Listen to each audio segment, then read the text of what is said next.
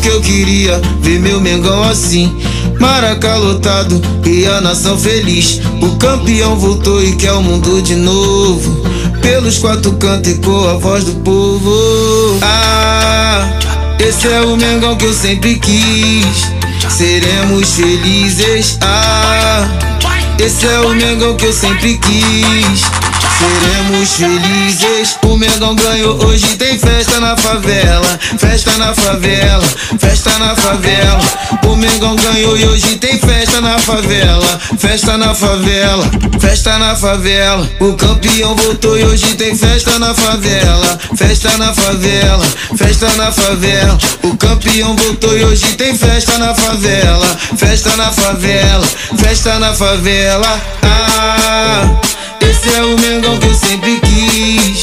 Seremos felizes. Ah, esse é o Mengão que eu sempre quis. Seremos felizes. Tudo que eu queria, ver meu Mengão assim. Maraca lotado e a nação feliz. O campeão voltou e quer o mundo de novo.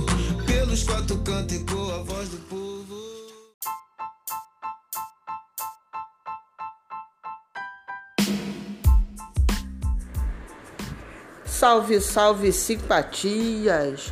Bom dia, boa tarde, boa noite, mulambada amada.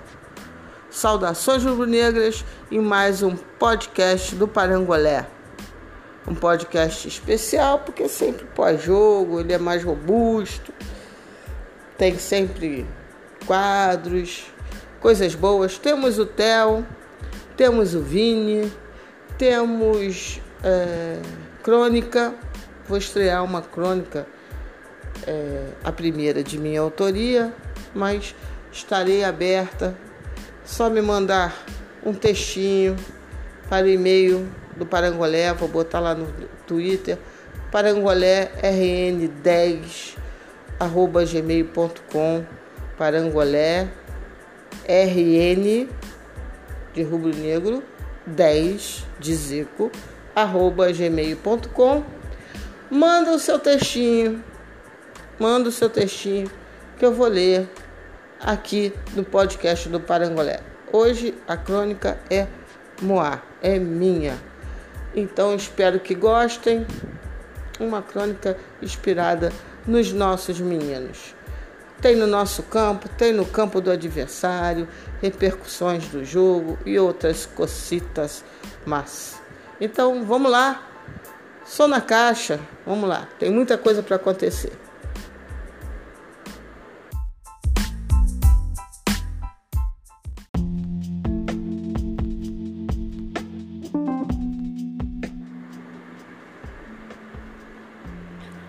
De Zizinho a Hugo. É. O Flamengo sempre fez craques em casa. Um Flamengo que sempre utilizou a sua prata da casa, seus craques produzidos, alimentados, forjados sob o manto. Eram tempos que isso era feito não só por prazer, mas por necessidade raros períodos o Flamengo de fato teve quantias vultosas para contratações de craques consagrados ou mesmo caros de algum outro mercado, principalmente europeu. Às vezes que o fez, o fez de maneira um tanto quanto eu diria criativa, como foi, por exemplo, contratar Romário, à época o melhor jogador do mundo, e ainda com muita lenha para queimar, vindo do Barcelona. Sim. Os craques que o Flamengo fez em casa são tantos que é difícil aqui falar. Zizinho, que chegou vindo do Byron, chegou na Gávea aos 17 anos, com 19 já era um jogador que estreava, mas que rapidamente seria se transformaria num pilar do time do primeiro tricampeonato. Zico e a nossa geração incrível, dourada, extraordinária, fantástica, mágica. Quantos jogadores daquele time formados na Gávea. A geração que ganhou a nossa primeira copinha. Sim, é um time que tinha Júnior Baiano, que tinha Marquinhos, uh, Djalminha, Paulo Nunes, enfim, craque, o Flamengo sempre fez em casa. E isso se transformou em uma máxima, em uma marca do nosso clube. E aí, como as coisas são na vida, lições que se aprendem, o Flamengo foi enriquecendo de 2013 para cá. Muitos investimentos foram feitos na base, se deve reconhecer. Frutos começaram a ser colhidos só que vivíamos, vivemos num outro mundo, uma outra época, né? E aí nós começamos a vender nossos meninos muito cedo para comprar outros meninos. Serviram nossos meninos para deixar nossos cofres belos, reluzentes, nossa tão propagada ressurreição financeira, ou talvez até nascimento financeiro. Time organizado, organizado com o suor, com a nossa marca de que craque o Flamengo faz em casa. Podemos até brincar. Viramos é, a base do Real Madrid. O Santos, por sua vez, virou nossa base. Essa confusão de muito mundo moderno, né? Eu sou do tempo e falo nostalgicamente, porém sem dizer ou sem querer com isso reconhecer o nosso novo mundo. Mas sou do tempo da do jogo antes do jogo. Sou do tempo da preliminar. Sou do tempo que chegar antes era para ver os meninos. Era do tempo da guerra de balões. Quem escutar essa crônica vai lembrar do que eu estou falando. Cada time torcia, soltava um balãozinho para ver qual balão que ia conseguir ultrapassar as marquises da arquibancada do Maracanã. Tinha guerra de pipa. E tinha os moleques jogando na preliminar. Bom presságio, vitória. Se o time ganhava na preliminar, eu já ficava feliz. Opa, hoje tá pro Mengão. Se tinha uma derrota aqui, outra ali, uma, um empate, eu já ficava um pouco cabreira, mas já tentava pensar pelo outro lado. É, agora os adultos têm que vingar os meninos.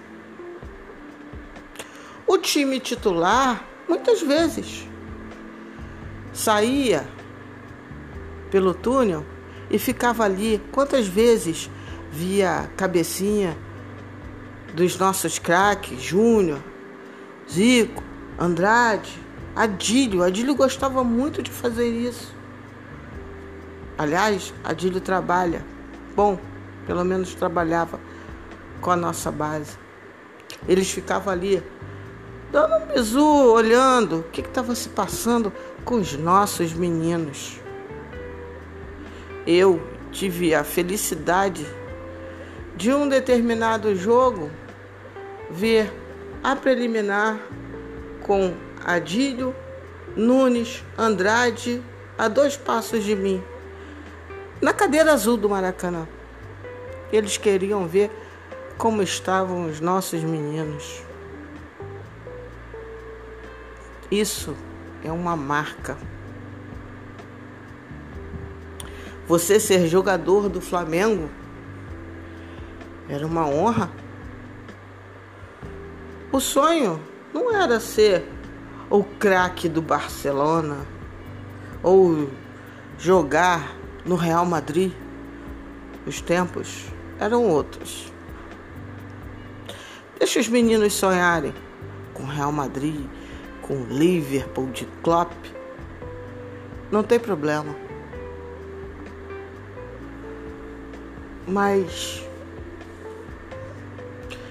eu quero, eu ainda quero ver que os olhos dos meninos e das meninas do Brasil também possam brilhar em vestir o nosso manto. No dia 8 de fevereiro de 2019, tivemos o choro mais dolorido que um torcedor pode ter com seu time. Para mim, enquanto rubro-negra, aquele dia 8 de fevereiro de 2019 não era uma tragédia de alguém que eu gosto que veio a falecer. Não. Era uma tragédia descomunal. A tragédia da tragédia. Algo que para sempre vai doer em cada rubro-negro.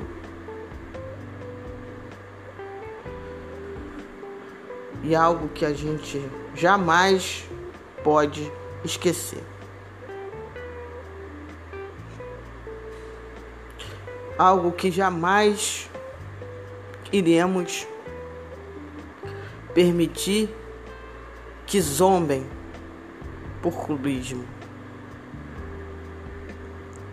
E é por isso que sempre cobraremos, eu cobro e muita gente cobra, que o clube tenha dignidade ao lidar com o assunto da tragédia dos meninos do ninho. Porque são os nossos meninos. É a nossa alma que ficou de alguma maneira ferida eternamente. Sim, vamos ter que conviver com isso. Ontem, o que aconteceu transcende o resultado do jogo. Ontem foi o dia que eu me remeti, relembrei as pipas, os balões, a preliminar, a guerra de papel, a alegria de ver nossos meninos tendo espaço, mesmo que por um acaso, mesmo por essas por esses descaminhos que a vida traz. Mas nossos meninos foram reverenciados. Sempre, sempre tem de haver no elenco principal do Flamengo um espaço para os nossos meninos.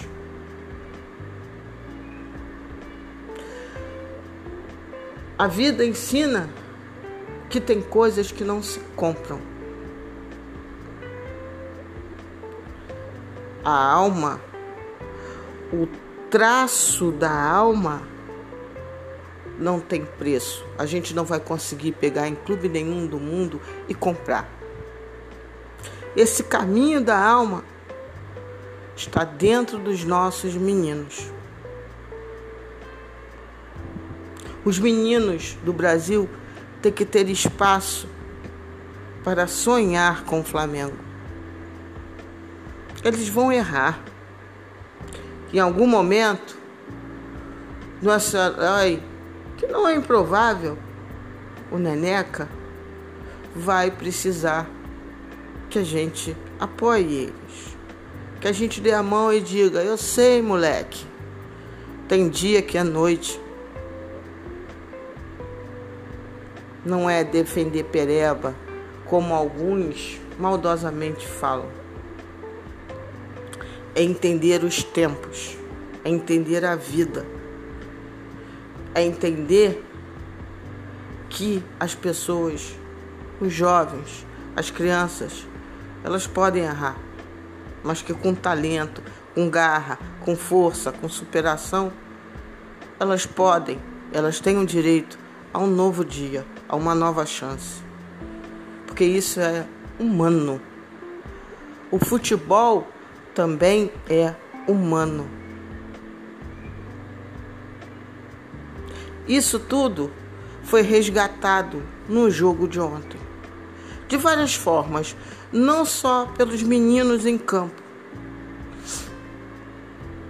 Foi inclusive nos debates se deveria ou não deveria ter o jogo.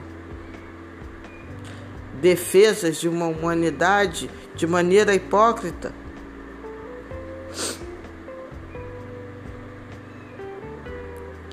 Mas quando os meninos entraram em campo, quando eu vi aquela linha, quando eu vi aquela defesa, aquela zaga alinhada, quando eu vi Ramon pagando esporro, quando eu vi Otávio não dando um respiro, quando eu vi Natan se posicionando de maneira inteligente, João Lucas, o outro, tão criticado, sim, possivelmente não é jogador para vestir o manto deste super Flamengo, mas é um menino. Não tire a possibilidade de sonho dele. Isso não quer dizer defender ele na equipe principal do Flamengo.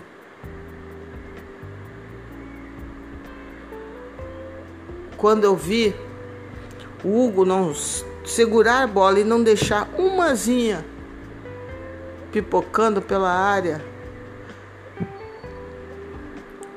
o orgulho foi de um prazer tremendo. Esse é o nosso Flamengo. O Neneca de Caxias.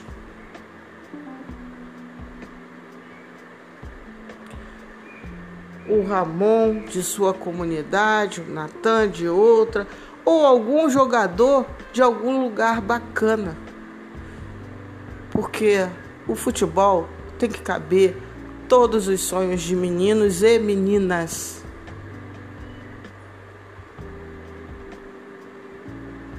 E o meu Flamengo, o nosso Flamengo, o Flamengo de todos nós, ele tem que ter essa representação.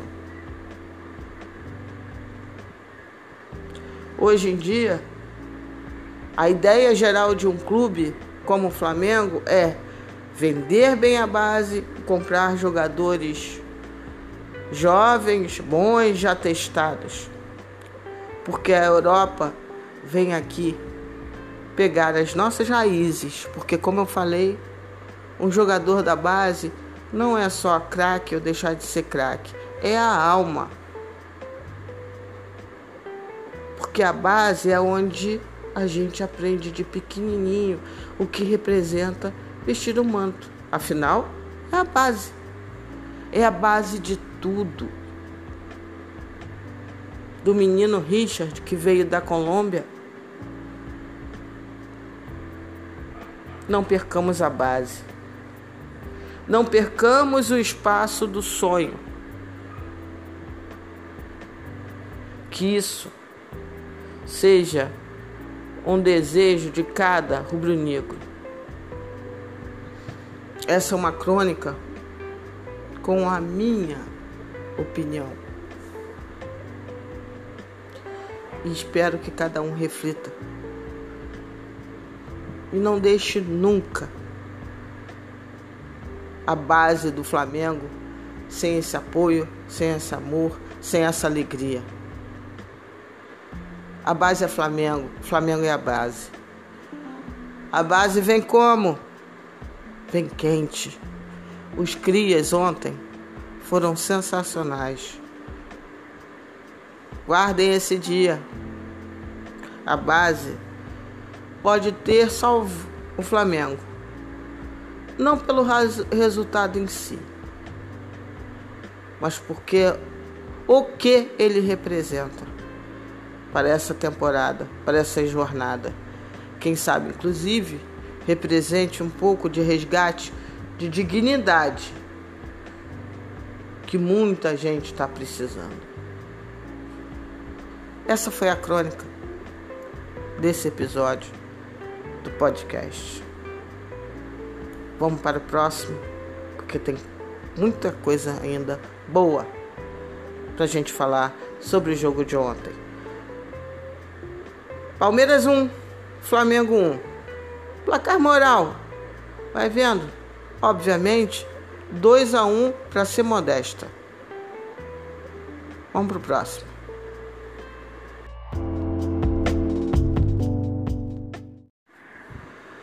Hoje, o primeiro tempo é no campo do adversário. Vamos ver resultados do Campeonato Brasileiro que nos interessam, o panorama geral, enfim, e muitas notícias relacionadas ao jogo Palmeiras e Flamengo.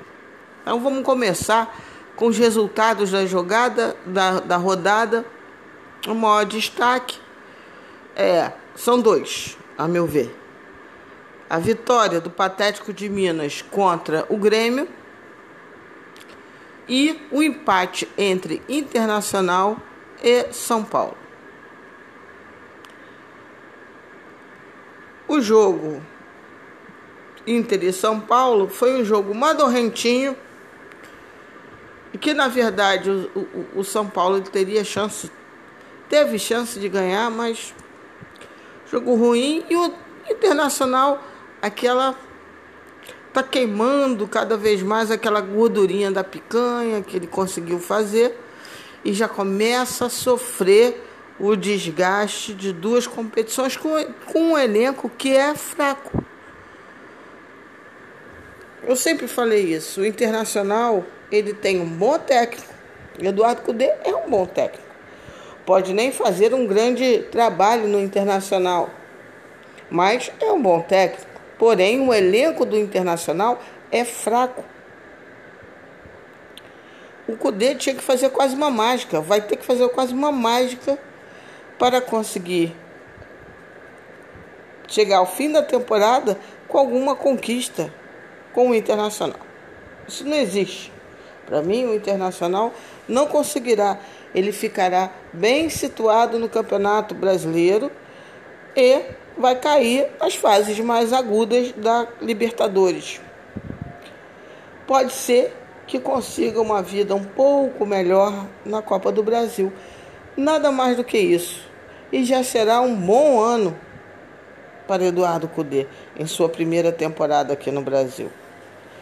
Mas ele conseguiu uma gordurinha, já está queimando ela. Então o Inter nunca me preocupou e agora já está. Tinha muita gente emocionada, né? Assim, ah, Cudê, o grande técnico. Sim, é um bom técnico. Bons técnicos com elencos medianos se dão bem. Mas tudo, futebol inclusive, tem um limite. Não dá. Não dá. Podem, pode-se ter um elenco bom de jogadores desconhecidos. Né? Aí um clube faz um, um determinado ano uma garimpagem bonita, né? Aí pega um Ralph e um Paulinho da vida, não é isso? E aí acaba formando um elenco bom com jogadores que inicialmente eram desconhecidos. Mas o Inter não é o caso, né? O Inter tem um, um monte de cara ruim conhecido, que, que o Cudê não vai dar jeito. O Cudê não vai fazer mágica de transformar Rodilindo num grande jogador. É aquilo. Um jogador para ali. O São Paulo é basicamente a mesma situação. Basicamente a mesma situação.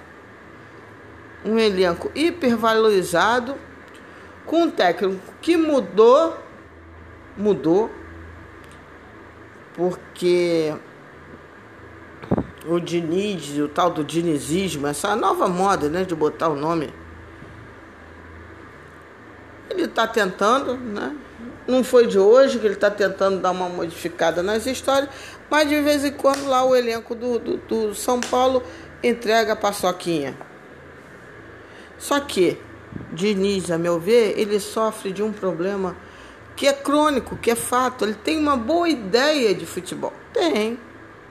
Tem uma boa ideia de futebol.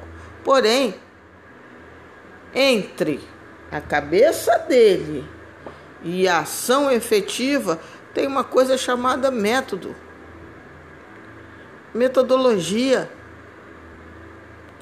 Ele não tem o um método, ele não consegue extrair de fato o melhor dos jogadores para realizar aquilo que está no campo das ideias dele.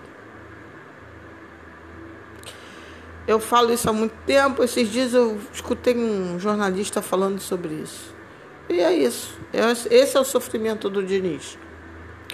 Ideias boas com pouca capacidade de execução. Metodologia. Tá quente pra caramba. Tô me hidratando um pouquinho. Porque hoje está demais. Aí passamos já para Patético de Minas e Grêmio. Bom, começar pelo fim, pela entrevista coletiva do Renato Gaúcho. Porque ele falou uma verdade. Renato falou uma verdade. Que não é uma sentença, porém é real. Hoje já podemos dizer que o Patético de Minas ele vai terminar bem o campeonato ele tem uma boa vantagem em relação aos demais clubes do Brasil, exceto um. Vou explicar um pouquinho mais adiante. Ele tem um, um elenco, de razoável, elenco de razoável para bom, que se transforma ainda melhor quando você tem apenas um campeonato para disputar. E um treinador diferentemente do que eu falei sobre Diniz, que consegue potencializar virtudes dos seus jogadores.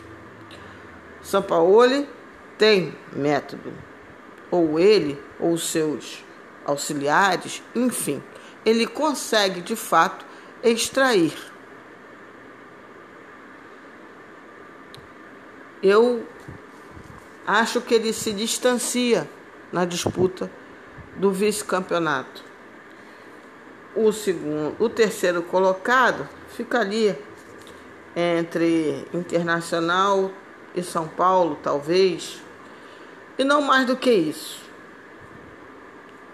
Acho que se o Internacional sair logo da, da, da, da Libertadores, ele ficaria até melhor. Mas quem deve cair é realmente o São Paulo, que é, deve cair fora da Libertadores. Ele vai ter que ganhar do River lá na Argentina. Ah, Lília, mas não tem público. Sim, o São Paulo não tem futebol. Então, a desvantagem do São Paulo é maior. Não tem futebol para encarar e ganhar bem do River Plate, que de todas as equipes que eu vi até hoje desse retorno das atividades do futebol foi o melhor time que eu vi. O River jogou muito bem contra o São Paulo aqui. Futebol inteligente, de primeira e fisicamente muito bem.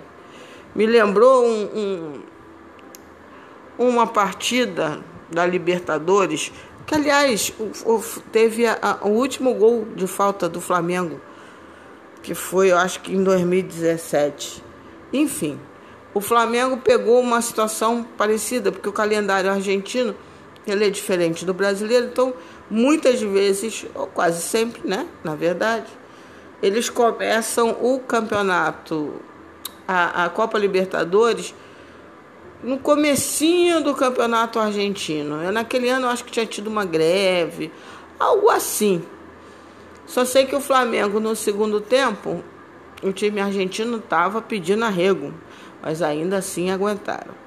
O time do River voltou já primeiro jogo, São Paulo. Muito bem.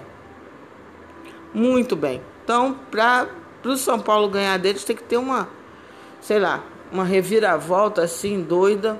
Ganharam bem do tal do binacional, time que ganhou do São Paulo. Então, troço para eles está tá encrespado, não vejo. Aí eles caem fora da Libertadores vão ficar com Copa do Brasil e Campeonato Brasileiro. Aí talvez, talvez ele se arrume ali entre terceiro, quarto lugar, alguma coisa assim. Mas acho que o campeonato não foge muito desses nomes que eu falei, não. É, o Grêmio é sempre uma incógnita, né? tá, em, tá, tá esquisito, tá envelhecido, tá madorrento, tá com cheiro de naftalina, mas ainda tem um time que é melhor do que a maioria do que se vê por aí, que também é essa porcariada toda.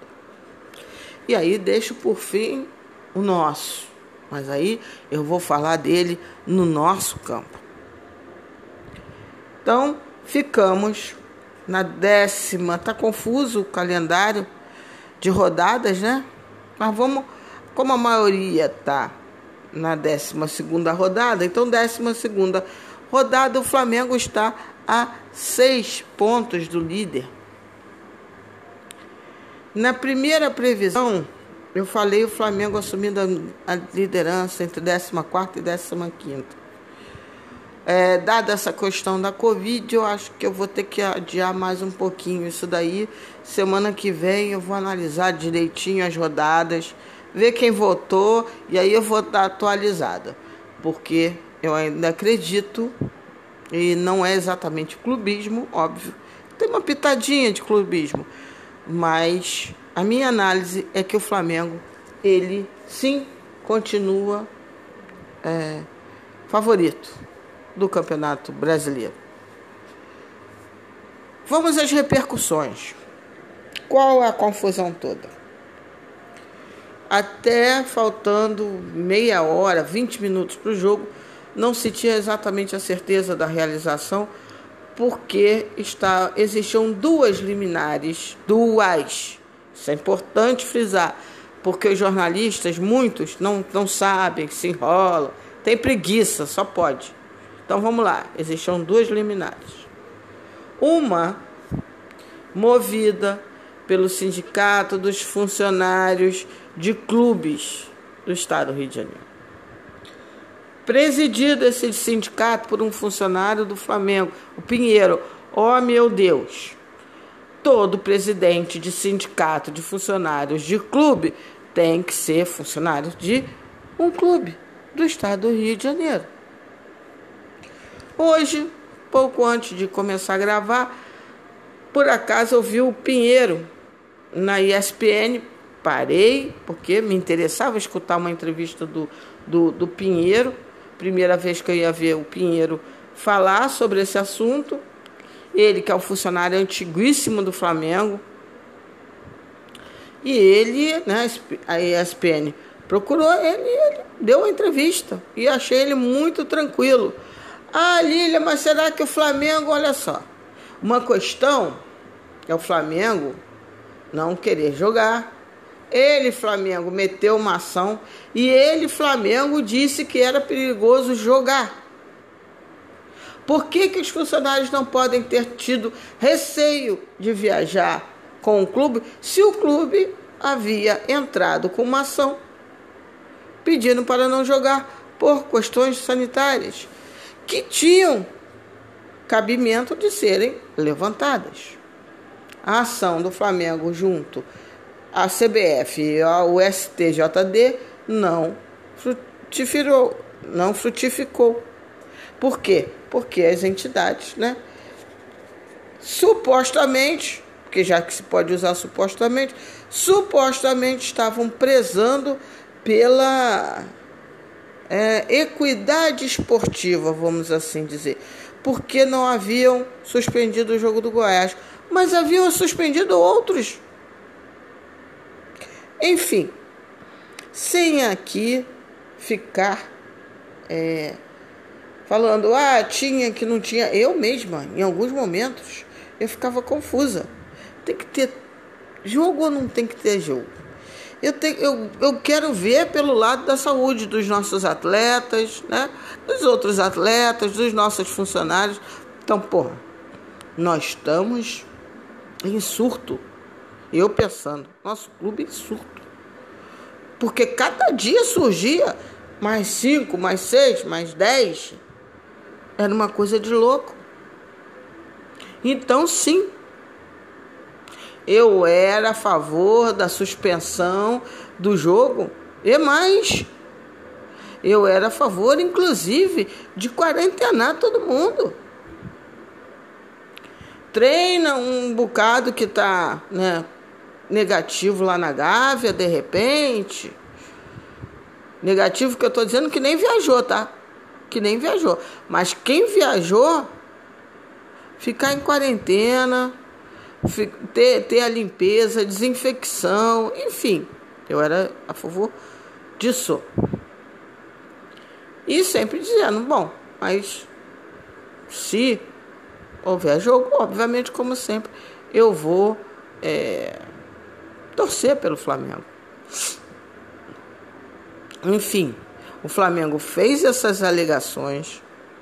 Eu vi a entrevista do Rodrigo Dunche que ele fala dessas alegações sanitárias que existiam, mas em nome dessa tal da Seguridade Esportiva, a CBF e o STJD não levaram em consideração e inclusive o STJD no seu despacho fala que basicamente está aplicando uma punição é, irônica ao Flamengo. Eu acho que isso daí não, não pertence ao campo do esporte, ao campo da seriedade pertence ao campo da hipocrisia. Então, por que que não os funcionários falaram, porra, não vou aqui dizer que é impossível.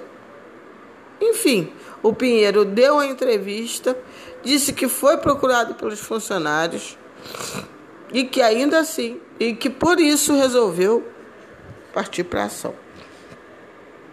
Existia uma outra ação aí dos atletas. Ambas as ações tiveram liminares favoráveis. A CBF recorreu, estou tentando resumir do resumo. Recorreu e fez, é, conseguiu uma liminar no Tribunal Superior do Trabalho, pouco antes do, do horário do início do jogo, conseguiu essa liminar e o jogo se realizou. O Flamengo, inclusive, teve um. Ele saiu, entrou no ônibus, depois voltou. Os jogadores saíram e depois ele foi para o estádio. E dizem que quem o tempo todo ficou batendo na tecla pela realização do jogo foi o Marcos Braz. Enfim, teve essa confusão toda e hoje, eis que segunda-feira, é, o, o reino da hipocrisia está povoado. Lília, mas então você está passando pano para a diretoria? Pelo amor de Deus. Acho que já, já passou um pouco dessa fase, né? Eu acho que nós todos deveríamos passar um pouco dessa fase e todo mundo ser mais adulto, ser mais Flamengo, ter mais atenção. Né? E saber que nada, que as áreas cinzentas da vida, que entre o céu e a terra tem muita coisa. Obviamente, obviamente, que o Flamengo, ao não querer a partida, ele não visava só aquilo que os epidemiologistas que fizeram parecer, fizeram lá um parecer e anexaram na, na, na, no pedido do Flamengo. Óbvio que o Flamengo também tinha o interesse de não perder a partida, porque de maneira assim, uh, numa primeira vista, eles acharam, bom, vamos jogar só com uma molecada lá, três, quatro, Palmeiras vai ganhar da gente. Só que o Flamengo botou lá dois pareceres de epidemiologistas. Esses profissionais são profissionais é, medíocres? Eles não têm honra, não têm caráter, não tem nada disso? Porque se eu uma mera torcedora. Fiquei em dúvida, fiquei com medo. Por que, que eu vou dizer que o parecer de dois, duas pessoas é, da área médica científica é, são pessoas que estão a serviço do Flamengo? Não era uma questão que se poderia fazer uma reflexão? Ou não, não pode, porque o Flamengo a diretoria do Flamengo, ao defender erradamente, de maneira assodada, a meu ver, assodada, a volta do Carioca, aí então essa questão da saúde esquece, porque aí a gente tem que penalizar o Flamengo. Porém, ao penalizar o Flamengo, nesse caso, não está penalizando só o Flamengo, está colocando risco, vidas em risco. Então, eu entendia. Desculpe. Ah, mas o Flamengo corria risco de WO. Ora, ora. Na minha visão, vidas valem mais do que um WO, inclusive. O próprio André Rizek, que foi uma pessoa que sempre criticou o Flamengo, ele muita gente, mas ele falou uma coisa que a meu ver é correta. Elogiei até nas redes. Ele defendeu ser lógico. Se eu falo de vidas, como eu não vou falar de vidas nesse jogo? Falou Rizek de maneira resumida. Então não. Não é nenhum absurdo, nenhum absurdo quem defendesse o Flamengo não ter jogado. Mas os mesmos jornalistas que bradam por coerência de ações visando a saúde colocar em dúvida qualquer coisa relacionada ao Flamengo. Aliás, vão colocar sempre. Mas eles não têm, têm motivo para isso? Tem, ué. Só faço uma única vírgula que hoje eu até brinquei com um rapaz na, na rede social e ele me deu razão. A única coisa é que o Flamengo ele está ali para ser batido porque ele não esconde nada, diferente de alguns clubes que por enquanto estão passando bem, estão passando bem pela mídia, porque falsamente eles não defendem os seus pontos de vista. Então o Flamengo ele pode ser criticado, ele vai ser criticado, até porque ele deixa claro o que ele pensa. Os outros clubes, por exemplo, querem sim a volta do Campeonato Brasileiro. Só que, por enquanto, não defendem. Daqui a, vamos ver, 15 dias, aí nós vamos entrar em outubro. Em novembro, lá para meados de novembro, novembro, quando houver a liberação do público sem vacina, eles vão conseguir arranjar um jeito de defender isso e vão contar com o apoio de uma parcela que hoje vai inclusive colocar a culpa única exclusivamente no Flamengo. E aí talvez resida a minha maior crítica, ou uma das mais nessa questão da comunicação. Pouco inteligente para ser bem educada.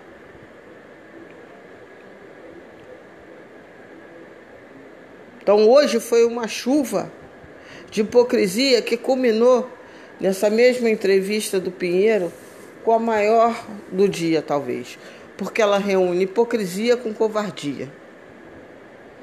O Pinheiro, ao dar a entrevista, ele explicou, respondeu, não ficou nenhuma pergunta sem resposta. Aliás, o Sormani, como uma pessoa costumeiramente mal informada, e aí eu começo a achar que é mal informada, intencionalmente fez até uma pergunta baseada numa formação errada, que depois o Pedro Ivo tentou consertar.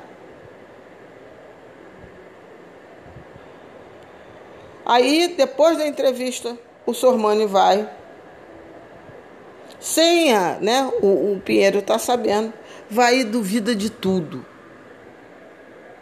A pior coisa que tem é a pessoa não ser suficientemente honesta de olhar na cara de alguém durante uma discussão que envolve princípios e ser mentiroso e ser canalha com aquela pessoa. Então, assim, o futebol brasileiro tá mal mesmo. Tá mal. Tá mal. Ah, porque o Flamengo ele está isolado. O Flamengo sempre teve isolado. Qualquer clube que pretenda hegemonia estará isolado no futebol brasileiro, porque o futebol brasileiro ele não é unido, não é unido e nós desde 87 nós rubro-negros temos essa certeza. O panorama dos dirigentes ainda não mudou. Temos um ou outro que eu acho que talvez de fato queiram uma melhora do ambiente. Um presidente do Bahia, talvez. Um do Fortaleza, talvez. Mas de resto, São Paulo então, Minas, pelo amor de Deus, como nós vamos confiar no patético de Minas? Um clube ressentido por, sei lá, maluquice até a última gota de suor no corpo deles. Aí o Flamengo tem que. O que o Flamengo tem que fazer é parar de dar munição, é parar de ter um VP falando mal de jogador depreciando o patrimônio. É um, um clube que renda de maneira inequívoca respeito à memória dos meninos do ninho.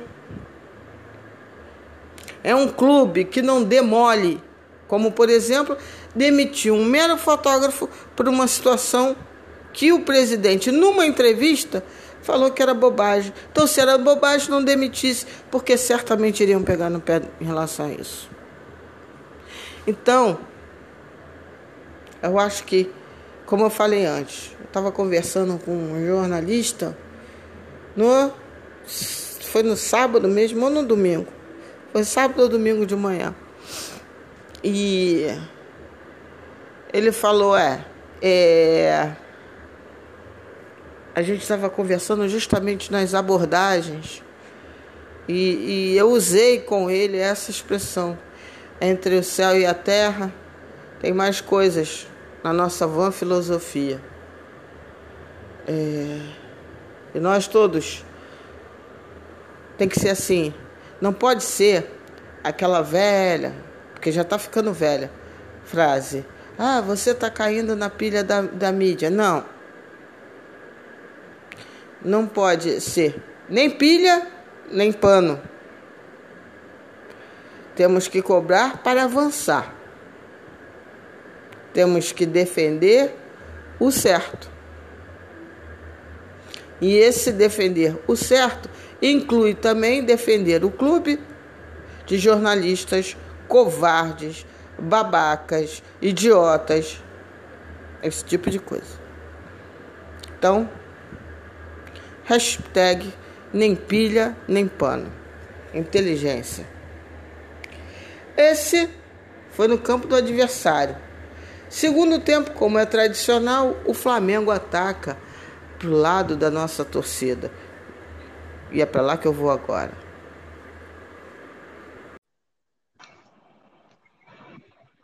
Então, vamos agora. Alô, Vini, tá tudo jóia. Estamos começando o quadro no nosso campo. Uma visão resenha, uma visão resenha sobre o jogo de ontem. O meu amigo, que aliás, uma inveja danada, historiador, Vini. Tudo bem, meu querido? Dentro do possível? Boa noite, Lilian. Tudo bem, tudo ótimo. Quero agradecer primeiramente a oportunidade né, de participar do Parangolê Rubro Negro.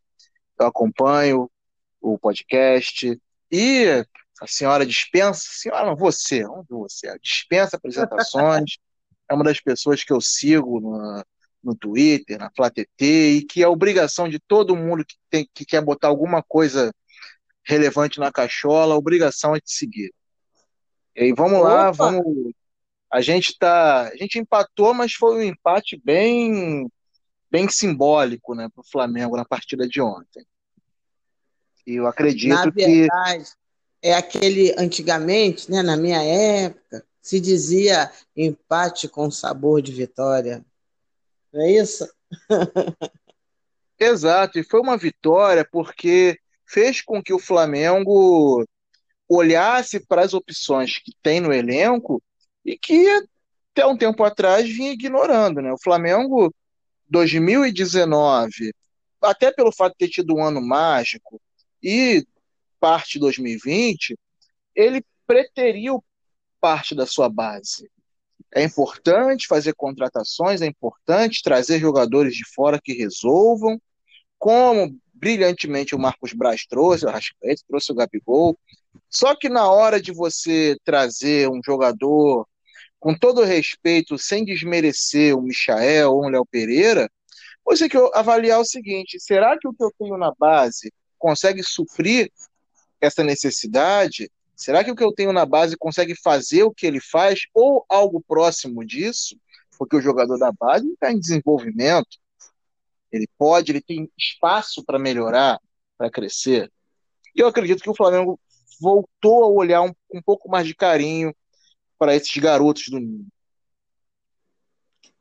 Olha, você é muito esperançoso, Vini. Eu digo, eu, eu penso o seguinte: o jogo de ontem ele foi sensacional. Sensacional. Eu nem, não vou nem dizer que foi bom, não. Foi sensacional por abrir as discussões. Né? Assim, abrir as discussões entre os torcedores sobre isso, porque se você fala antes desse jogo sobre a base, se você faz uma discussão dessa, por exemplo, no Twitter, sobre o aproveitamento da base, é, vamos dizer assim, a, o ouvido não estaria pronto para pelo menos um bom debate. A maioria falar, não, mas a nossa base é, já, já foi jogador da base, é, só se for muito bom, porque foi isso que nos foi apresentado como solução ano passado que deu muito certo. E nós tínhamos um treinador, veja a minha teoria, tá, Vini? E aí você vai dizer se a, se a velha tá maluca ou não. Nós tínhamos um treinador que amor nove fora, né? Era sagrado, Jorge Jesus tinha algumas máximas, a meu ver. Né? Assim, é... Renier, ele aproveitou? Aproveitou.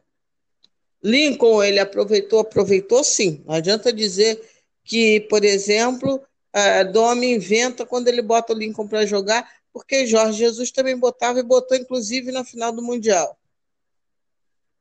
É, mas o perfil do Jorge, a meu ver, não é um perfil de ficar trabalhando, a não ser que ele acredite muito como foi, por exemplo, o caso do Renier.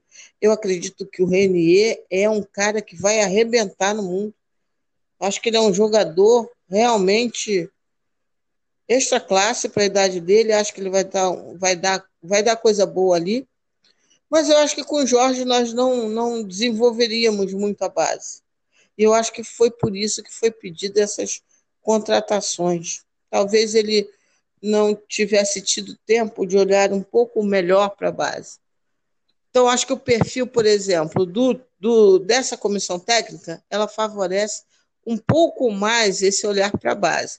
Ontem não, não foi nem por ontem não, porque ontem se fosse Jorge Jesus, Domi ou qualquer um, ia ter que entrar com aqueles jogadores.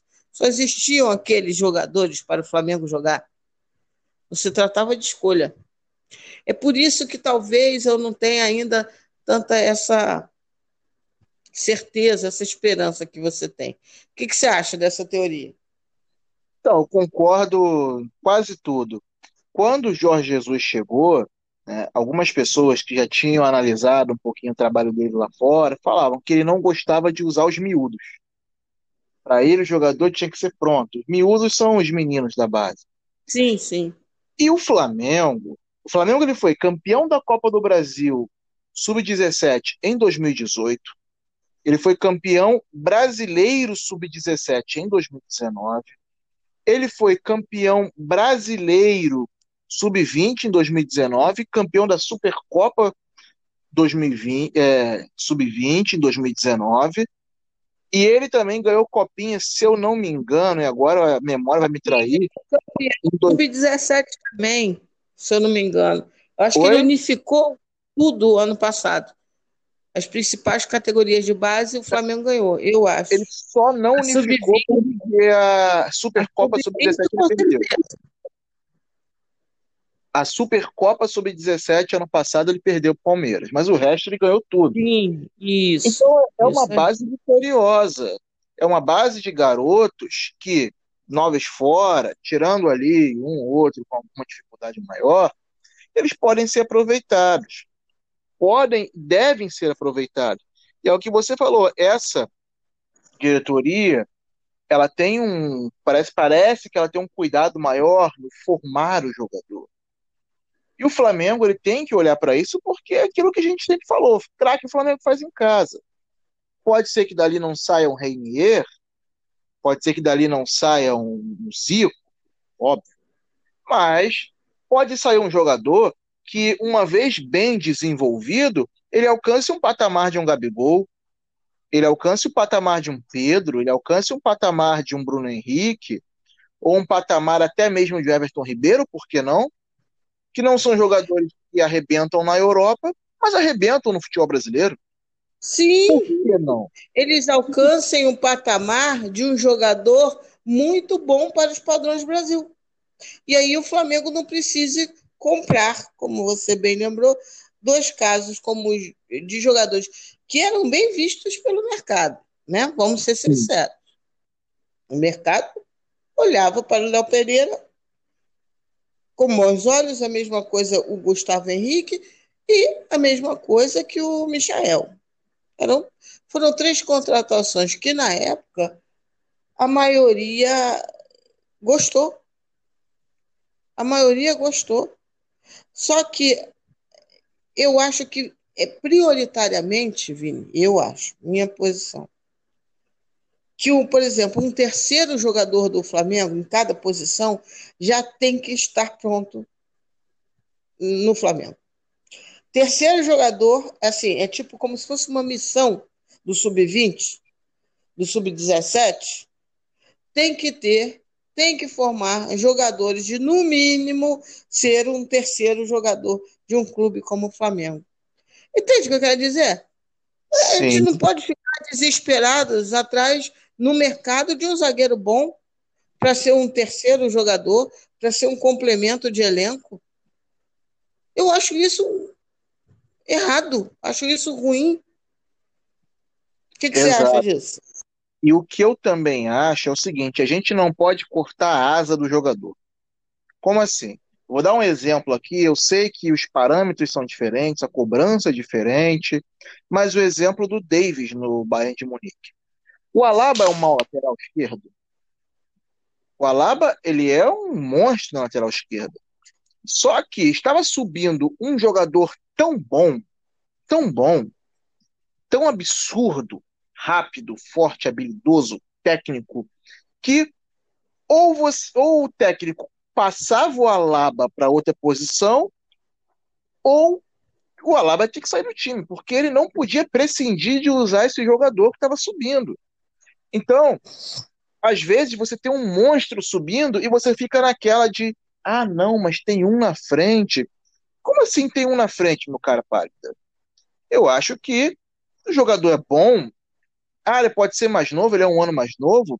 Ele pode, ele pode até sentir a primeira partida, às vezes sente, às vezes não sente. Agora, depois que ele se adapta aos profissionais, o garoto vai voar. Um grande exemplo disso foi o Ramon, na lateral esquerda, nessa partida contra o Palmeiras. O Ramon ele jogou com autoridade, ele marcou, ele desarmou, ele soube orientar os colegas. Teve, às vezes, teve um lance de escanteio que depois eu vi o Ramon orientando a dupla de zaga, falando: ó, aqui tal, tem que fazer a cobertura. Então, jogador que parece que já tem uma maturidade, porque o Ramon jogou estadual, né, parte do estadual. O Ramon já tinha entrado contra o, o Barcelona de Guayaquil, lá no Equador. Então é um jogador que vai ganhando casca. E se o cara é bom, ele é bom. O cara é bom, ele é bom. Não tem que esperar até os 25 anos para colocar o jogador para jogar. E um outro exemplo tá, disso né, é o nosso Neneca. O nosso Neneca. E nós fazemos parte de um grupo, né? Neste grupo, até um tempo atrás, rolou a discussão. Quando o César é, pegou o Covid, quem colocar, Gabriel Batista ou Neneca? Aí fala assim: ah, mas vai colocar o Neneca. Aí, se ele falhar, a torcida vai ficar querendo pegar no pé dele. Naquela época, seja, uns três semanas atrás, não é isso? A uhum. torcida vai pegar no pé dele se ele falhar. Só que não existe se ele falhar. Se ele falhar, eu... é porque é, um, é algo atípico. Agora, a gente conhece o potencial dele. A gente viu o Neneca no Brasileiro Sub-20. A gente viu o Neneca contra o Palmeiras na, na Supercopa. Então a gente sabe que dificilmente ele vai falhar, porque ele é um goleiro muito seguro. Ele é um goleiro que tem um potencial enorme. Então tem que colocar para jogar. Tem, não tem que ficar Mas... gastando dinheiro em jogador razoável, mediano. Esses caras têm que entrar. Mas, o, Ovidio, você me deu gancho para uma coisa que eu acho que sim, a gente precisa repensar. Né? Assim, é... o povo o povo. Não estou aqui de guardinha de trânsito de, de torcedor, não. Mas tem um, um, um povo nervosinho na vida que sim, se o cara erra uma, duas vezes, o troço fica escandaloso. Né? Não é todo mundo, óbvio, eu sei que não, mas isso para pessoas com a cabeça um pouco mais fraca, isso pode abalar. Por exemplo, você pegou um exemplo bom, Gabriel Batista. É... Ele é jogador, ele é goleiro para Flamengo? Nesse momento, não. Nesse momento, não. Mas eu preciso destruir uma carreira de um jogador não. de 19 anos? Entende o que eu quero dizer?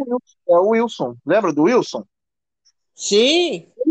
Sim. Bom goleiro, mas nós tínhamos um Júlio César. E o Diego, Sim. que estava aqui atrás, que a gente chama de bracinho de jacaré também, na, quando era garoto, ele mostrou um certo potencial, e aí o Wilson foi rodar o Brasil.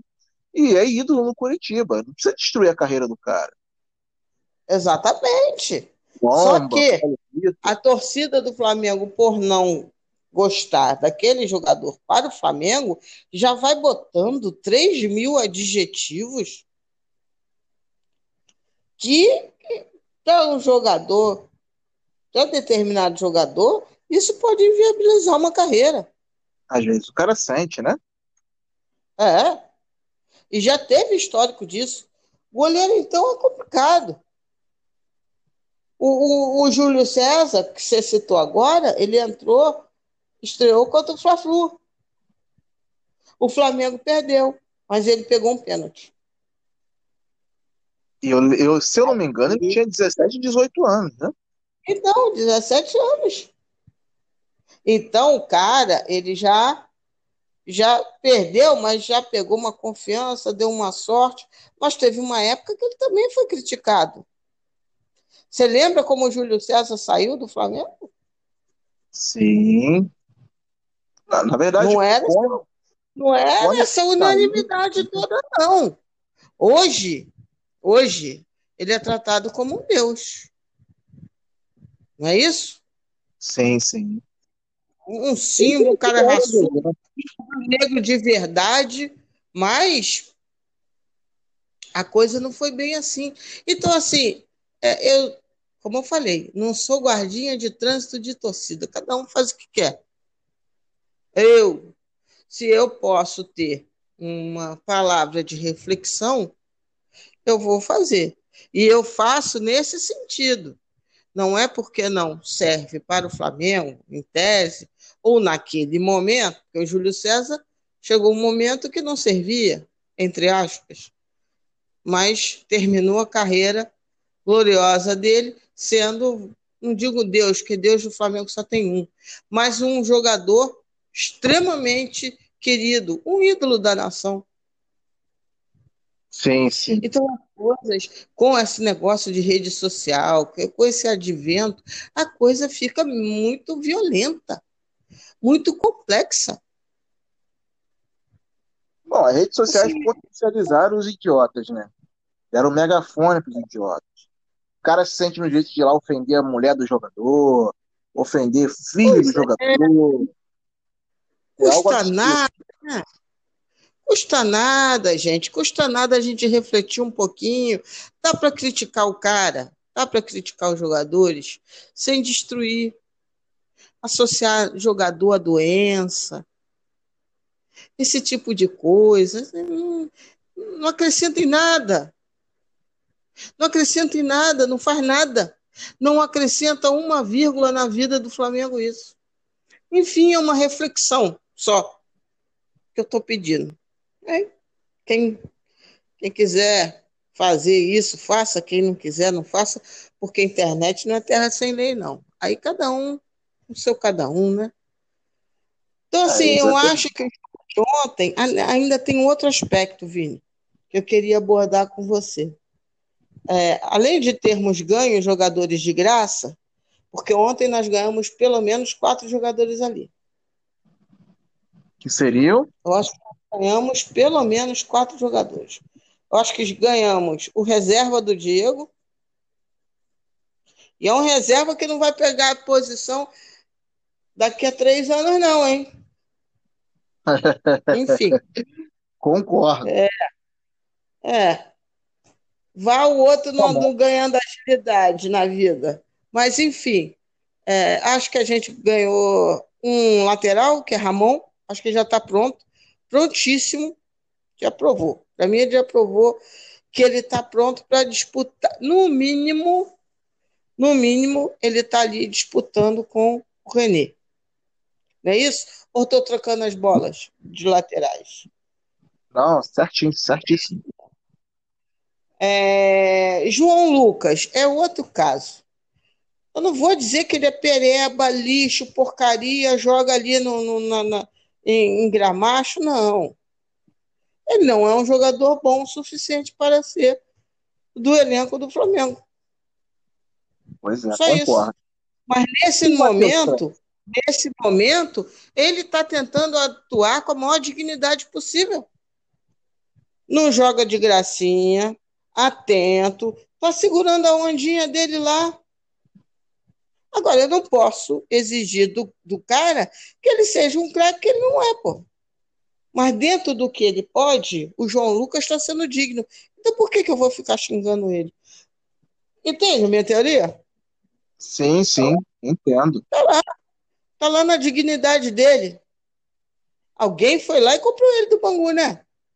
E quem teve Rodinei não pode xingar o João Lucas. é.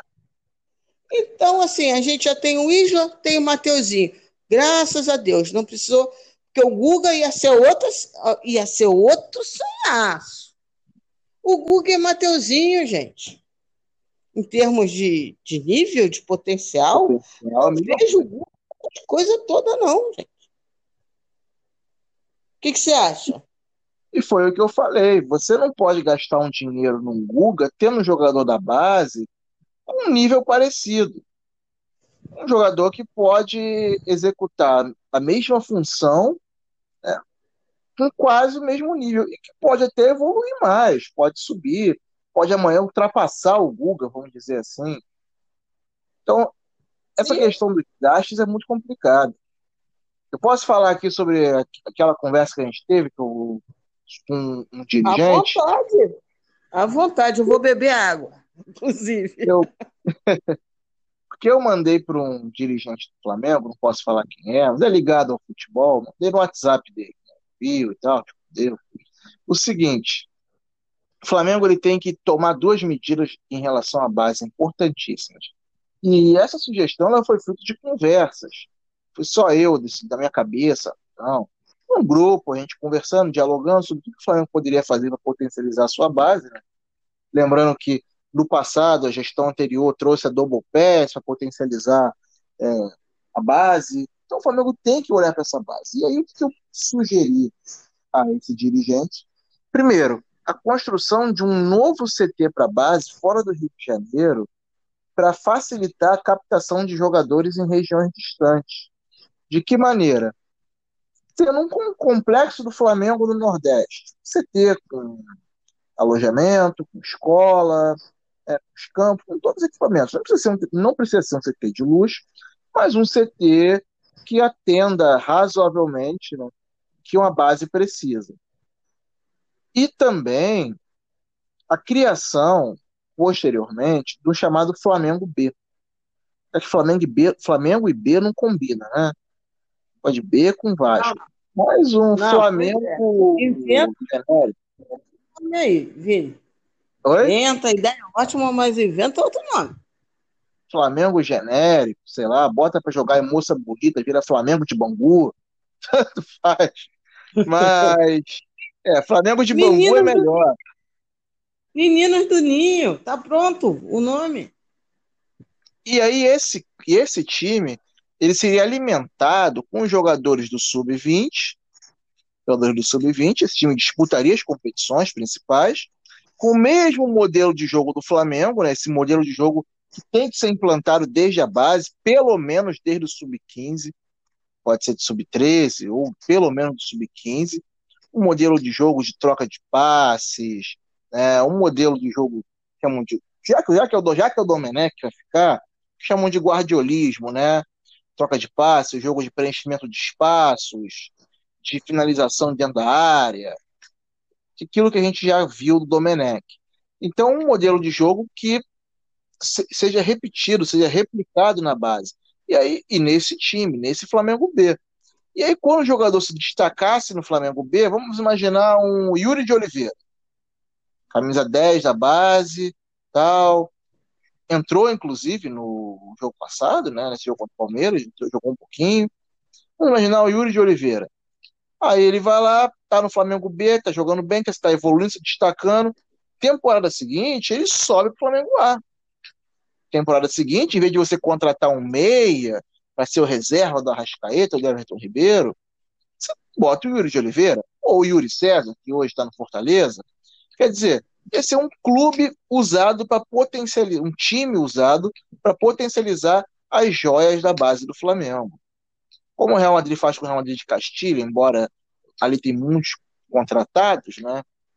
Contratam joias é, de 18 anos e tacam lá no Real Madrid de Castilho. O Flamengo não precisa contratar joias de 18 anos. O Flamengo é captar essas joias com 15, com 17, com 16 colocar nesse CT, nesse segundo CT, para treinar, para estudar, e logo depois subir para o Sub-20 e para o Flamengo B. Essa é a sugestão que foi passada. Para quê? O Flamengo ele ter a melhor das melhores. O Flamengo já tem a melhor base do Brasil, junto com o Palmeiras ali, disputam títulos e tudo mais. Vai ter a melhor das melhores. O jogador surgiu no Sub-15 lá no União São João de Araras, lá no, sei lá da onde, Parangolê Futebol Clube. O Flamengo vai lá e, pô, é meu. É meu. É rapinar a base o Flamengo vai ser o responsável por realizar, por complementar a formação desses jogadores. Para evitar de, no futuro, craque surgir em outra, em outra base, não no Flamengo. É, a questão da a questão da base, ela é, ela é sem dúvida nenhuma um grande um grande desafio, né? Eu, eu tenho um amigo é que você conhece certamente, o Josa o Josa Novaes, e ele um uhum. dos trabalhos dele é inclusive desenhar e projetar é, base para times, né? Fazer isso que você fez, né? é, só que ele faz profissionalmente. Só que o dele fica bom. É. o seu também é bom. É, e assim, eu já conversei com, um pouco com ele sobre isso. Assim, quando você fala essa questão de jogar igual, algumas pessoas eu acho que elas confundem um pouco. É, ah, Lília, não acho que tem que ter a mesma tática. Aqui não se fala de tática. Aqui se fala sobre filosofia. Vamos usar um, um outro exemplo de cancha, né? que é, por exemplo, La Macia, do Barcelona. O que o Barcelona tem no seu lema? Muito mais que um clube, não é isso? Eu não vou uhum. usar de como é que é isso em catalão. É... Então, assim, o Flamengo ele tem que, de fato, ali, em letras garrafais, assumir que tem uma filosofia. Uma filosofia, como se fosse uma filosofia de vida, que é traduzido através do estilo do seu jogo, não necessariamente a tática, porque a tática são caminhos que carregam um estilo. Então, assim, qual é a filosofia do Flamengo?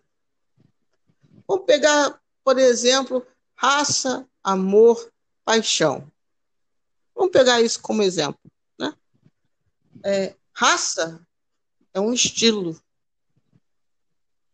Está dentro da, da, do entendimento do que a torcida quer ver no seu campo de futebol, no seu time.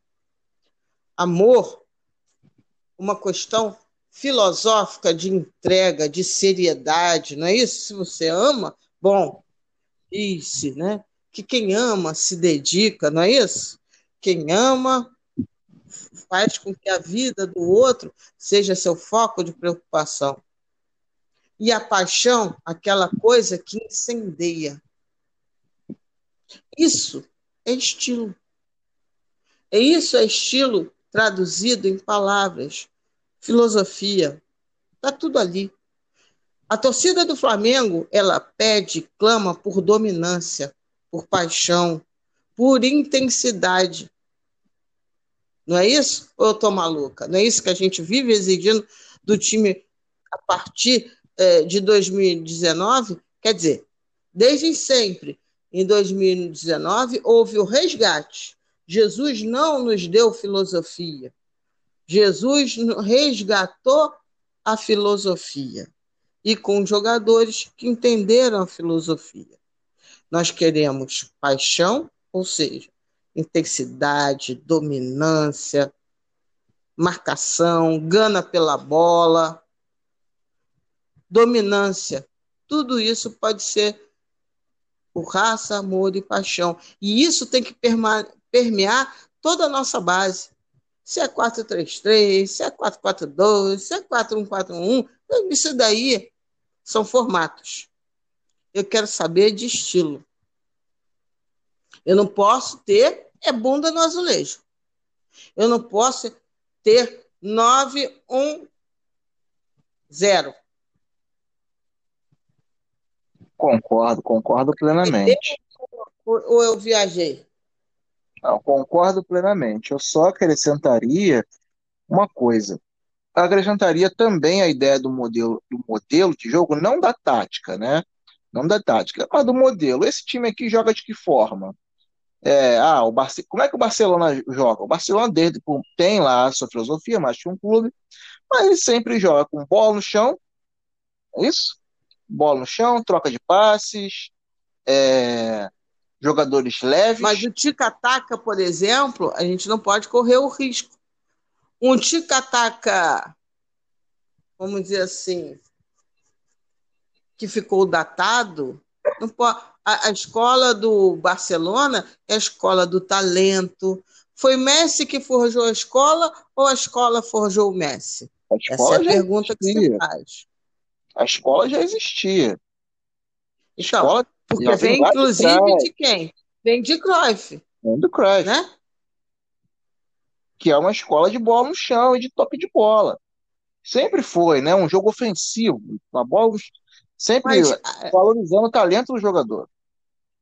Então, é o estilo, né? É o estilo. Que, em tese, é um estilo que deveria ser. Se você se eu te perguntar hoje, Vini, qual é o estilo de, de Liverpool? Ah, o Liverpool ele tem um estilo mais, vamos dizer, assim, vamos dizer, no time principal, né? Um estilo mais rock and roll, um estilo de pegada o tempo todo, de transição muito rápida, de velocidade, é um jogo bem mais vertical do que o jogo do Barcelona. Não é aquele jogo, não, não, embora eu tenha assistido muito pouco, eu não vejo o Liverpool como aquele time que tem 70% de posse, que fica lá o tempo todo. É um time que morde muito. Um time que morde muito. Então, você, Vini, prefere Liverpool ou você prefere Barcelona? Ah, é complicado. Para o Flamengo. O que, que tem mais cara de Flamengo? É complicado dizer, né? Porque os, o momento de cada um vai acabar interferindo. Por quê? Entendeu? Falar, é justamente isso que eu estou falando. Estilo é estilo. Ambos querem a mesma coisa, não querem? Sim. O que, que aproxima Liverpool e Barcelona? Cada um, vamos Vitória. dizer assim. Cada dominação. Um e tenta vencer a partir desse estilo. Sim. Ambos querem ser protagonistas. Ambos querem vitória. Ambos querem dominância. Não é isso? Isso. Isso podem ser coisas em comum de outros. Como eles vão conseguir isso? O Liverpool, o Liverpool de maneira mais vertical, como você está dizendo, o Barcelona, na hora de atacar, isso a gente só está analisando a fase ofensiva, né? Por isso que eu estou dizendo que o jeito, a mim, não é tão importante. Porque nós não podemos ficar reféns. Quer ver um clube que é refém, Vini? Quer ver um, um clube que talvez sintetize os perigos disso? Dessa questão da. Para mim, o que importa é a filosofia. Eu quero o Flamengo dominante. Eu quero um Flamengo que ataque. O, o, Barcelona, por exemplo, que você falou da marcação do Liverpool, que é incessante, o Barcelona, no seu auge, no seu auge guardiolista, era perde e pressiona também. Algumas nuances diferentes, mas o, o Barcelona era muito perde e pressiona. Muito. Só que a busca para chegar ao gol é um caminho diferente do que hoje é o Guardiola, o, o, o Liverpool do Klopp, o Bayern do, do, do, do Flick, né? Isso, Hans Flick. É, enfim, mas sabe um perigo? Aqui no Brasil, pode ter um time que sintetize esse meu receio. Corinthians. Sabe qual é o nome dele? Corinthians? Exatamente. O refém do jogo reativo do jogo feio. Exatamente. Entendeu? O, o, o Corinthians ele é refém de uma falácia futebolística. E que bom, que continue. Que continue. Longa vida. Não quero que nenhum, não quero que nenhum Curica esse podcast. Porque ao ter um ano, um ano não, mais de um ano, mas não foram muitos anos, não. Ao ter um período X vitorioso, eles confundiram a porra toda. Confundiram a porra toda e vão morrer refém de uma falácia. Que o Corinthians, para ser campeão, ele tem que ser medíocre. Uma falácia. Eles partem de um pressuposto que, para ser campeão, o Corinthians, olha que maluco, a própria torcida compra essa ideia que para o Corinthians ser campeão tem que ser sofrido, marcando muito bem e saindo rápido para o contra-ataque. Ora, pressupostos básicos de um time de futebol, né? Isso daí é, porra, isso é o básico do básico do básico, arroz com feijão. Se amanhã tiver uma escolinha de futebol, isso daí é o básico do básico, não é não? Agora, não sabe o que faz com a bola, né? Dá uma, dá uma bola, dá um tijolo na, na mão dele e fala assim, constrói. Não sabe o que faz. Não, exatamente. Só que na cabeça deles, eu, eu, eu tem que ver eles falando sobre o Carilli. O Carilli era o técnico de defesa do Corinthians. Por que, que chegou um ponto que, que ele teve que sair? Porque não evoluía, não saía disso. Mas os caras estão com saudade de Carilli, porque eles acham que é assim que eles vão ser campeões. Que horror. Mas é. Então, longa vida para esse corintianismo deles, né? Isso aí. O DNA, eles assumem um DNA louco. Um eles DNA. assumem o DNA do antifutebol. Não é nem antifutebol. Vou até me corrigir, falei besteira. Mas eles assumem como o DNA deles o sofrimento, a sorte, o acaso. Porque é desse Eu... futebol que a gente está falando, sendo que o time do Mano e o time do Tite, os mais, né, as, as duas, vamos dizer assim, gerações que se interpolaram para fabricar o time do Corinthians que, que ganhou campeonatos, não eram obras do acaso, não. Não eram times com bunda no azulejo, azulejo exatamente, não. Então, assim, eu acho que o Flamengo, sim, concordo tudo que você falou. Aliás, que bom que você mandou para o VP. Pro, pro... Opa! É? Ainda bem que não é o VP que vocês estão pensando, não. Mas, enfim, da pessoa ligada ao futebol, achei ótimo. Né? Alvício aquele, lógico, vai ser mais uma coisa para ler e ele botar, absorver na cabecinha dele. Eu acho que é isso mesmo. O, o Flamengo ele tem que fazer é, cada vez mais o aprimoramento da sua base e da sua captação, que é muito difícil. Mas sabe uma outra coisa que eu achei sensacional ontem, Vini? Sim. De, ontem é, nos reconectou com um Flamengo que não é só o Flamengo fodão ricão. Entende o que eu quero dizer? Sim, sim. O Flamengo que nós nos relembrou, nos relembrou né? né, de, um, de um Flamengo que é mais mais terra, mais humano, mais neneca menos marketing, mais neneca. Eu acho que de vez em quando é importante relembrar isso. O que, que você acha disso? Bom, a base, uma coisa, eu não lembro quem foi que falou, mas a base é o torcedor em campo. A base é o torcedor em campo. A base, quem tá ali, é, é, basta ver como é, que, como é que são esses meninos da base nas redes sociais, né? Eu acompanho alguns, eu acompanho o Hugo, acompanho o Ramon, acompanho outros que estavam no ano passado, é, acompanho o Ronald, que agora está no Sub-20, Ronald que veio da Caça das Favelas. É, a cada vitória do time, a cada derrota do rival, o jogador da base na rede social vai à loucura. Ele é igual um torcedor mesmo. Ele é um torcedor. Então você imagina alguém que carrega o rubro-negrismo de berço dentro do campo. Que você pode ter o maior craque contratado por 700 zilhões de reais e tudo mais, só que você tem alguém ali com coração vermelho e preto. Esse alguém com coração vermelho e preto, ele vai dar vida em campo. Esse alguém com coração vermelho e preto, ele vai sangrar pelo Flamengo. Ele vai sangrar, ele vai dar, ele vai dar cara a tapa. Ele vai fazer como o Vinícius Júnior fez contra o Felipe Melo em 2018, que quer encarar, é chamar para briga. Você lembra desse jogo? Lá no Allianz Parque? Lembra? Felipe, Vinícius Júnior chegando para o Felipe Melo. Então, ele não vai se esconder. Ele vai, ele vai mostrar que isso aqui é Flamengo.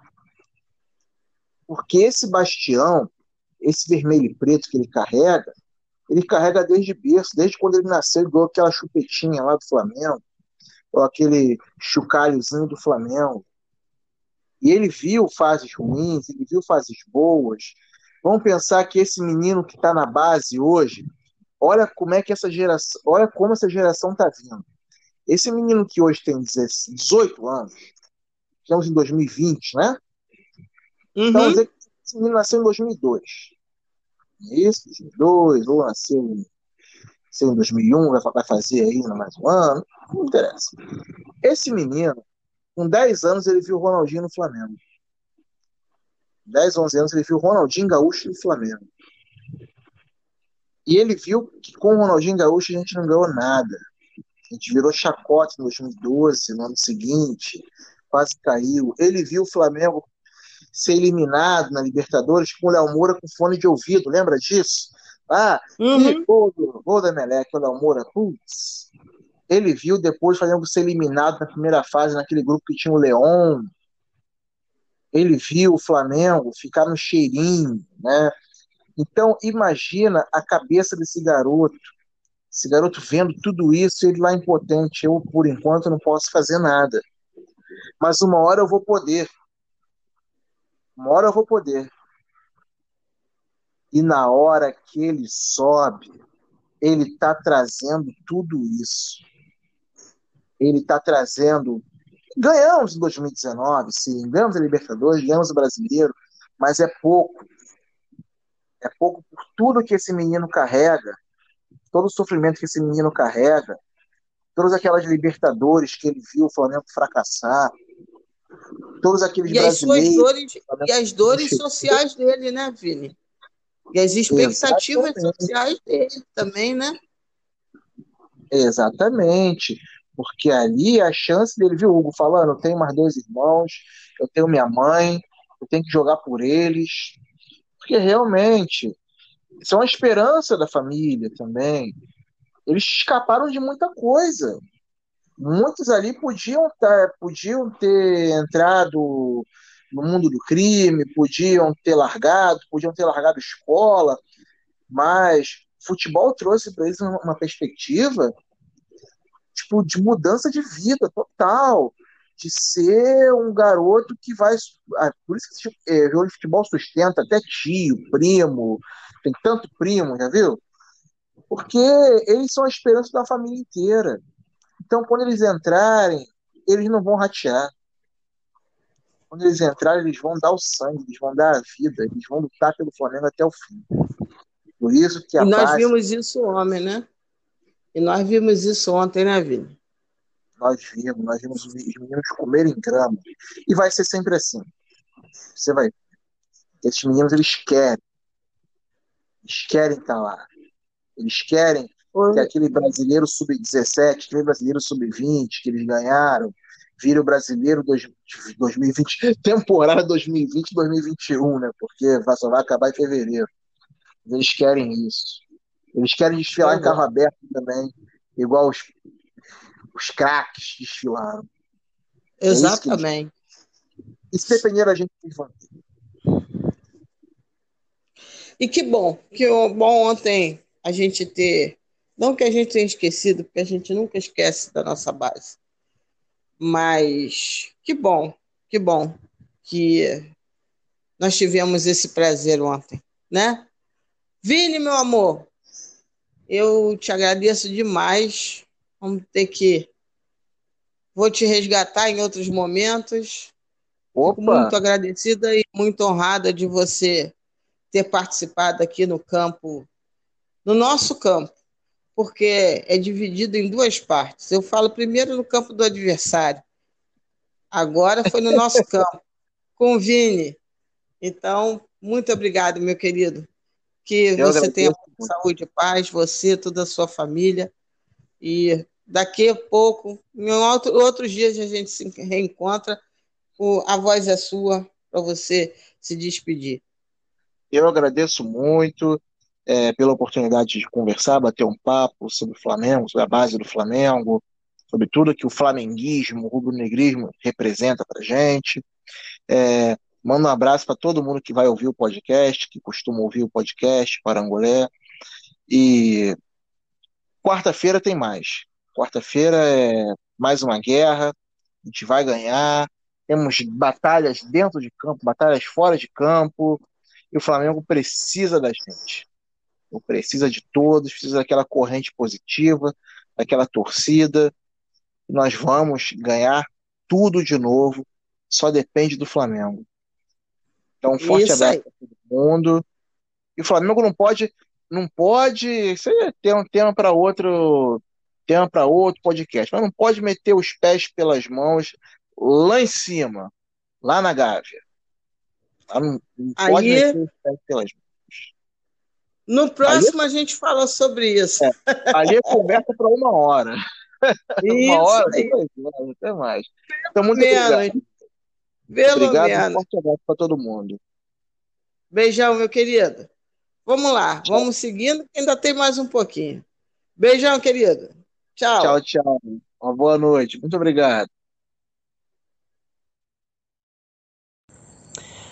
Olá, olá, galera. Algumas pessoas me mandaram mensagem aqui falando: é, Theo, eu sei que você não quer comentar o jogo e tal.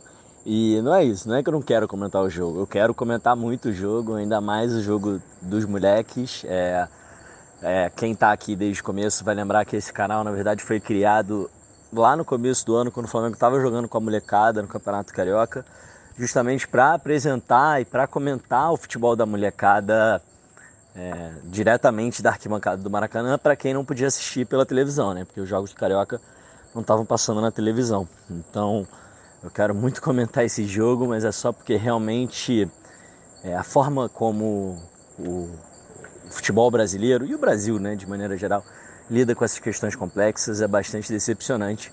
E aí o futebol fica em segundo plano. Né? Quando o futebol fica em segundo plano, acho que não é a minha praia.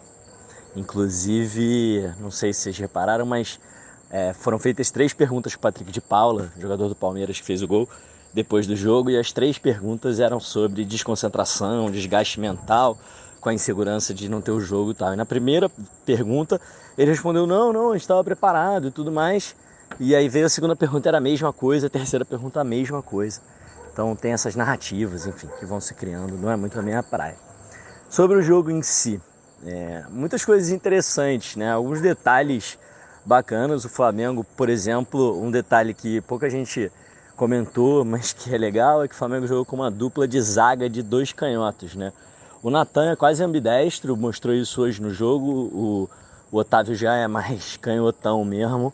É, isso é muito incomum e muita gente pergunta, por, por que, que é tão incomum? Por que, que por exemplo, é, é comum você ver dupla de, de, zaga com dois zagueiros destros, é comum você ver zagueiros destros jogando pelo lado esquerdo, é comum até você ver jogadores destros na lateral esquerda, mas é muito incomum você ver é, dupla com dois canhotos ou um canhoto jogando pelo lado direito da, da dupla de zaga ou laterais direitos é, canhotos, né? E eu acho, na minha visão, pelo menos, não tem uma resposta muito certa para isso, mas na minha visão, pelo menos, é, é, como você tem muito mais destros do que canhotos na população em geral, né? O que acontece é que muitas vezes você acaba ficando com dois zagueiros destros. Então, ao longo da vida, no, na base, quando chegando profissional, muitas vezes o zagueiro destro, o jogador destro, ele se vê obrigado a jogar ao lado de um outro destro. Né? E aí, ou então, às vezes, para substituir um lateral. Pô, um lateral esquerdo machucou, e aí você só tem um outro que é direito, que é destro tal. Normalmente, como você tem muitos destros, o canhoto não precisa jogar do lado direito é, nunca na vida, então por isso é muito raro uma dupla de zaga com dois canhotos e até mesmo é raro você ver jogadores canhotos desenvolvendo bastante o, a perna direita, né, a ambidestria. É, é, mais comum jogadores destros serem um pouco mais ambidestros. E aí o, o Natan hoje mostrou uma ambidestria bem legal para sair para o jogo e os dois foram muito seguros, muito. É, o Palmeiras é um time que força muito a linha de zaga do adversário, né?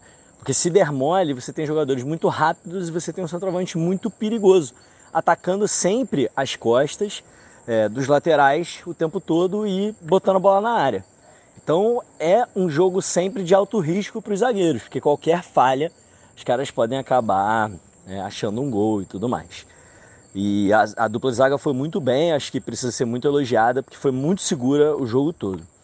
O, o Ramon eu achei muito interessante, porque algumas vezes, acho que três vezes durante o jogo, a câmera deu um close nele e ele estava dando um esporro em alguém.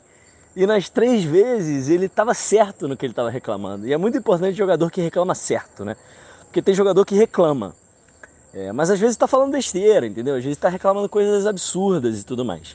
E o Ramon, nas três vezes, ele tinha razão no que ele estava orientando. Estava ali com cara de bravo, provavelmente não estava falando de um jeito muito cordial, mas ele estava correto nas orientações dele. Mostra que é um moleque que tem uma leitura de jogo e fisicamente é muito bom, né? Eu gosto muito do Ramon. Falei muito sobre ele no começo do ano, no Carioca, e acho que também foi muito bem hoje. É, o outro moleque que obviamente merece destaque é o Neneca. O goleiro, aquela defesa ali, não é uma defesa qualquer, a defesa que ele fez na cabeçada do, do Luiz Adriano. É, não é uma defesa qualquer, uma defesa de goleiraço mesmo, tá? Mas convenhamos que também dá o prêmio de melhor do jogo para ele porque quando, normalmente quando você dá o prêmio de melhor de, do jogo para um goleiro, significa que o time foi bombardeado, né? O goleiro fez 12 defesas, enfim, aquelas coisas. Normalmente é isso que você está é, colocando implícito ali. Então é claro que também tem um pouquinho de narrativa, tá? Dá o melhor, o, de construção de narrativa e dá o melhor em campo para ele, apesar de pô, ter ficado muito feliz e muito emocionado com o discurso dele no final do jogo é, com a felicidade dele pelo troféu, porque realmente o moleque. Acho que isso é o Flamengo, né? O Flamengo é essa simbiose entre o clube, a sua torcida, seus jogadores da base, enfim. Então a gente sente mesmo quando esses moleques entram em campo. É muito legal acompanhar a trajetória deles e foi muito legal o depoimento dele no final, que só foi possível por causa do prêmio de melhor em campo. Então, apesar de eu ter ficado um pouco impressionado é, com com os motivos para darem o prêmio para ele, fiquei feliz com o resultado final. Porque na verdade, na verdade, o melhor em campo foi um homem chamado Georgian Arrascaeta. É, o Flamengo hoje jogou com um esquema tático que era o 4-4-1 Arrascaeta. Então Arrascaeta ele tinha liberdade total para flutuar por todos os espaços do campo. E ele era onipresente. Eu estava assistindo o jogo aqui com, com a minha esposa e com um amigo que mora com a gente e hum, toda hora eu falo assim, cara, olha o Arrascaeta, de novo o Arrascaeta, de novo o Arrascaeta, lá vem o Arrascaeta. E eles falam, cara, o Arrascaeta ele tá em todos os lugares, esse cara é onipresente. E realmente, às vezes ele estava entre os volantes ajudando, às vezes ele entrava no meio da zaga, às vezes ele vinha buscar o jogo para ajudar na saída, às vezes ele já estava lá é, junto com o Pedro.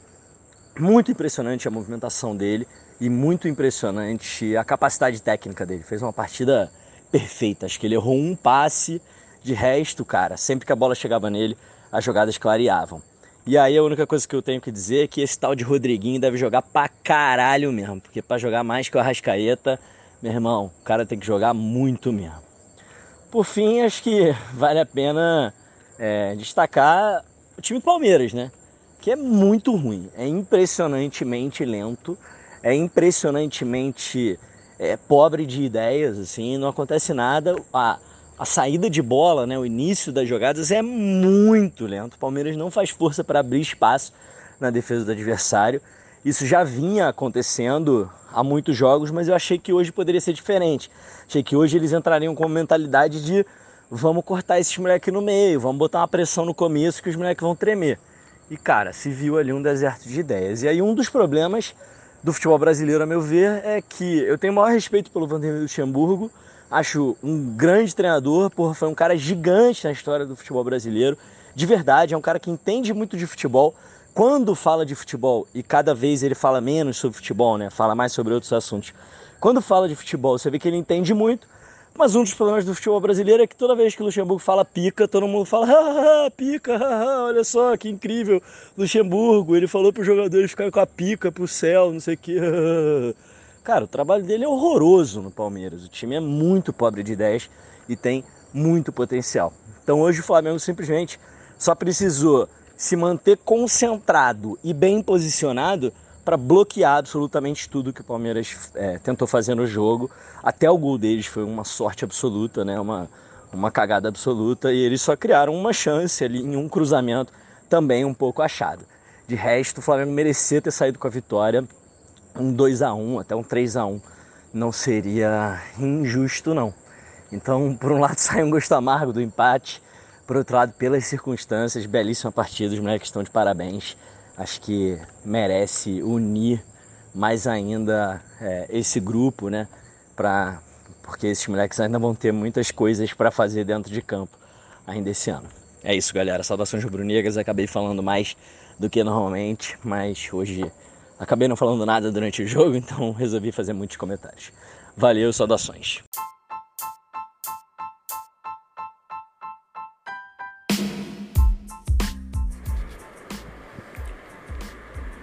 Então ficamos por aqui. Espero que vocês tenham gostado desse podcast, desse episódio.